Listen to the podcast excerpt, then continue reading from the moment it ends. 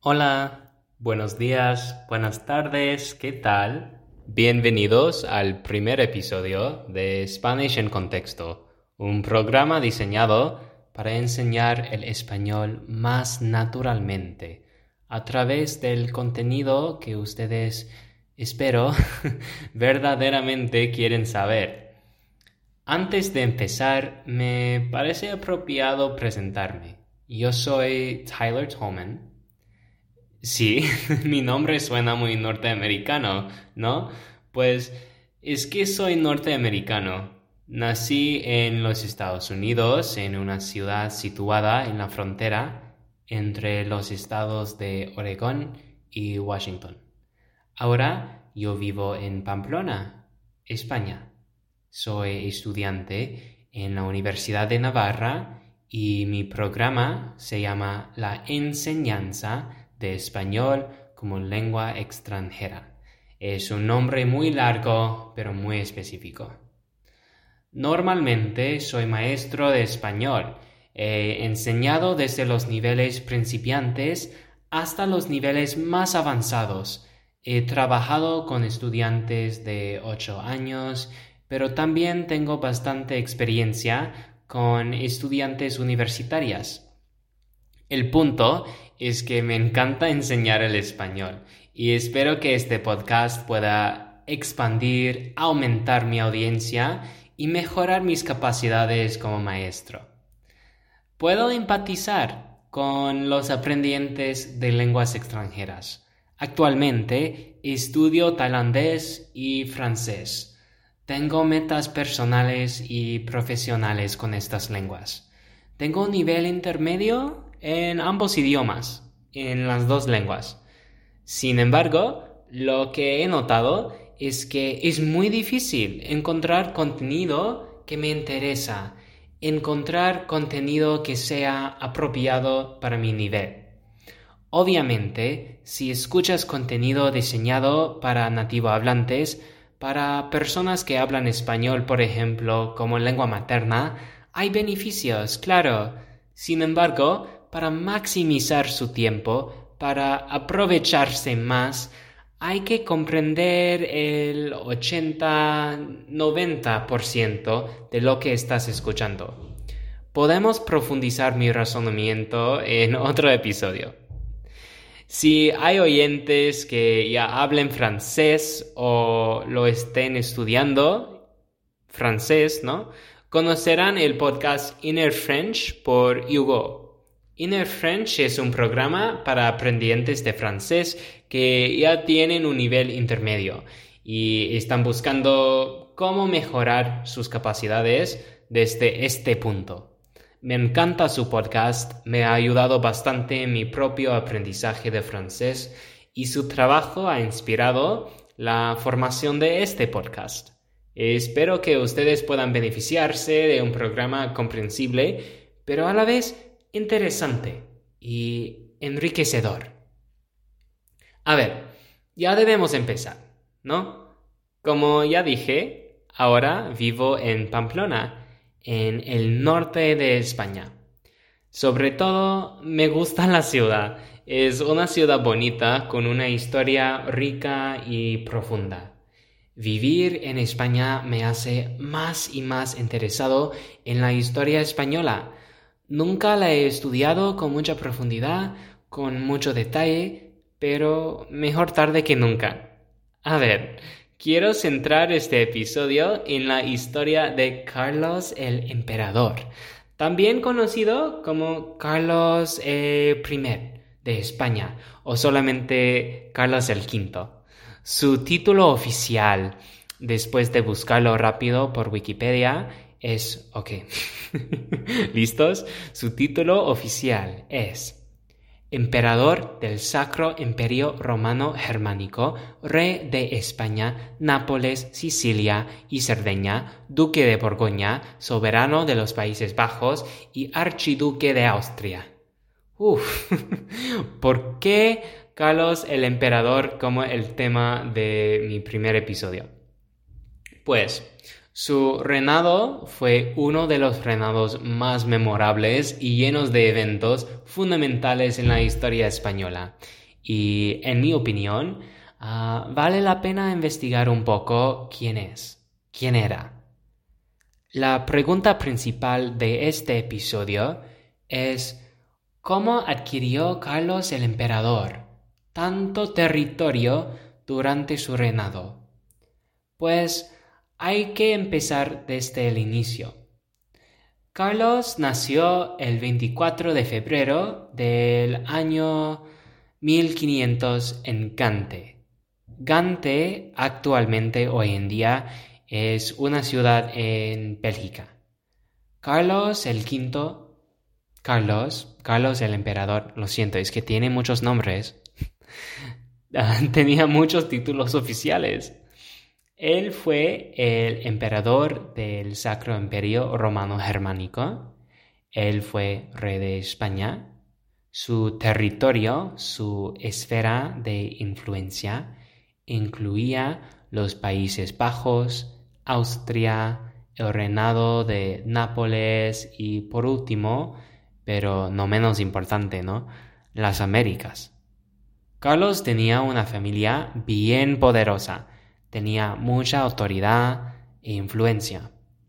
Su mamá, Juana, la primera de Castilla, fue la reina de Castilla y tenía poder e influencia en los reinos de Navarra y Aragón.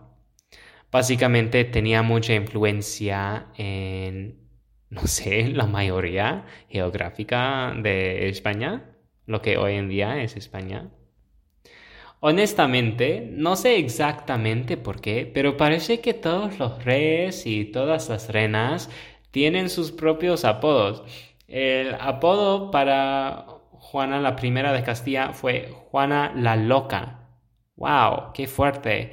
Ella adquirió este apodo por su manera de lamentar la muerte de su esposo en 1506.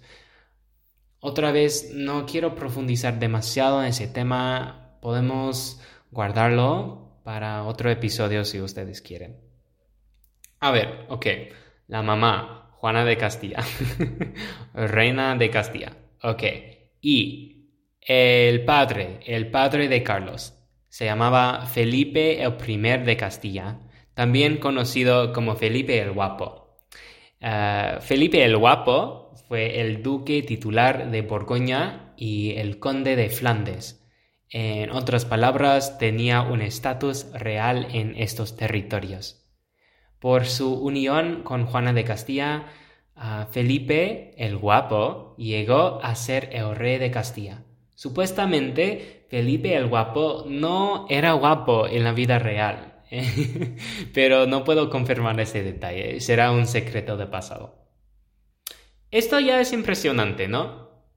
Felipe el primero de Castilla, Juana I de Castilla, como tus papás. Sin embargo, las conexiones y poder dentro de la familia de Carlos siguen expandiéndose con los abuelos. Los abuelos paternos de Carlos se llamaban Maximiliano I de Habsburgo y María de Borgoña. Ellos controlaban el Sacro Imperio Romano Germánico Maximiliano, el de Habsburgo, fue el emperador, no solamente el rey, el emperador del imperio. Este imperio, el imperio sacro, el imperio, el sacro imperio romano germánico, era uno de los más grandes en el continente europeo medieval, pero sobre todo era un sistema complicado y cambiante. En otras palabras, siempre había muchos cambios de poder, autoridad y estructura. Lo explicaremos mejor luego, ¿ok? Los abuelos maternos de Carlos se llamaban Isabela la primera de Castilla y Fernando el segundo de Aragón, el rey y la reina de España. Los nombres suenan, no sé, muy familiares, ¿no? Como estudiante en los Estados Unidos, la única historia española que cubrimos fue este matrimonio entre ellos. El matrimonio que supuestamente unificó básicamente toda la península ibérica. Y sí, Ahí lo tenemos, la familia de Carlos. Pienso que este resumen de su genealogía ah, para los que están escuchando ya explica cómo adquirió Carlos tanto territorio, ¿no? La herencia, punto, la herencia. Sus conexiones familiares. De su madre, de su mamá, Juana la I de Castilla. Carlos heredó el reino de Castilla, incluso las Islas Canarias, Granada y Navarra. Además, heredó las plazas del norte de África y las posesiones americanas. De su papá, Felipe el Hermoso, lo siento, lo llamé Felipe el Guapo, se llamaba Felipe el Hermoso. Felipe el Hermoso, el muy muy guapo, ¿ok? De él, Carlos heredó los Países Bajos. De su abuelo materno, Carlos heredó el reino de Aragón, Nápoles, Cerdeña y Sicilia. Finalmente, de su abuelo Maximiliano, el primer de Austria, el emperador, Carlos heredó los territorios del archiducado, el territorio perteneciente al archiduque de, de Austria e influencia sobre los territorios del norte de Italia. No sé exactamente en qué consistía esta dicha influencia, pero que suena importante. ¿Cómo puede una persona, solamente una persona, navegar el dominio de un territorio tan diverso culturalmente y en términos geográficos simplemente inmensos? Carlos ya no era simplemente Carlos el I de España ni Carlos el V de Alemania. Carlos llegó a ser Carlos el Emperador. A ver, muchas personas, incluso yo, no saben cómo exactamente se define el término emperador. Según un artículo de LC Historia, el emperador era el defensor de la Iglesia Católica, el representante militar del cristianismo. Carlos fue emperador del Sacro Imperio Romano Germánico, como su abuelo.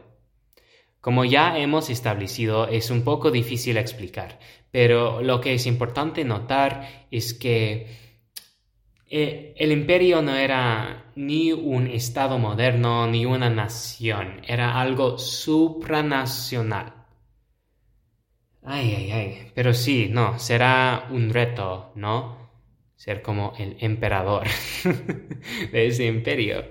Carlos fue educado enteramente en Flandes, Bélgica. No hablaba castellano. Para los que no sabían, el castellano es otra palabra para español, la lengua en que nos estamos comunicando en este momento. En España se distingue entre los varios dialectos y lenguas dentro del país.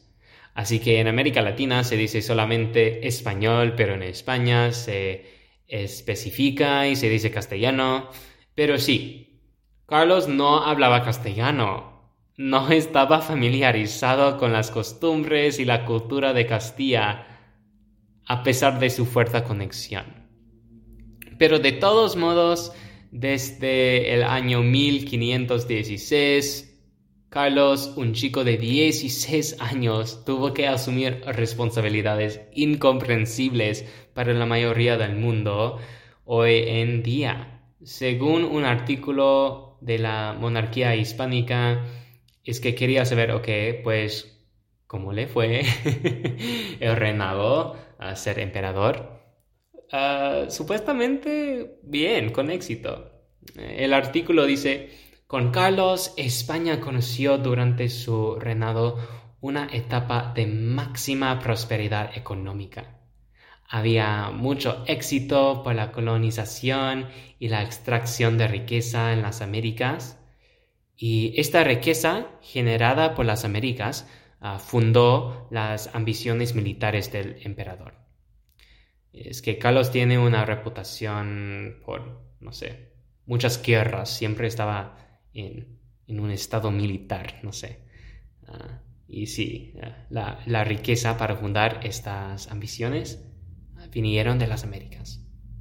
Sin embargo, como ya hemos visto a lo largo de la historia, la guerra puede generar o crear la ilusión de prosperidad, de gloria en el momento, pero el resultado normalmente es una mala situación financiera. En 1555, Carlos decidió ceder España y sus colonias, Italia y los Países Bajos, a su hijo Felipe II. Eso no es normal, como ceder la autoridad. Carlos se retiró al monasterio de Yuste en Extremadura, donde murió el 21 de septiembre de 1558. Uy, ok, eso fue muy denso, ¿no? Lo siento. no quería incluir demasiados detalles específicos, quería solamente como contextualizar la cantidad del territorio que tenía y resumir un poco quién era. Si este episodio fue un poco difícil, ah, ya debe haber una transcripción del episodio disponible por mi sitio web, mi página web, uh, www.spanishencontexto.com. Ah, muchas gracias por escuchar este episodio. Si ustedes quieren saber más de algún tema en particular, por favor escriban un mensaje. Me encantaría recibir sus comentarios y leer sus ideas.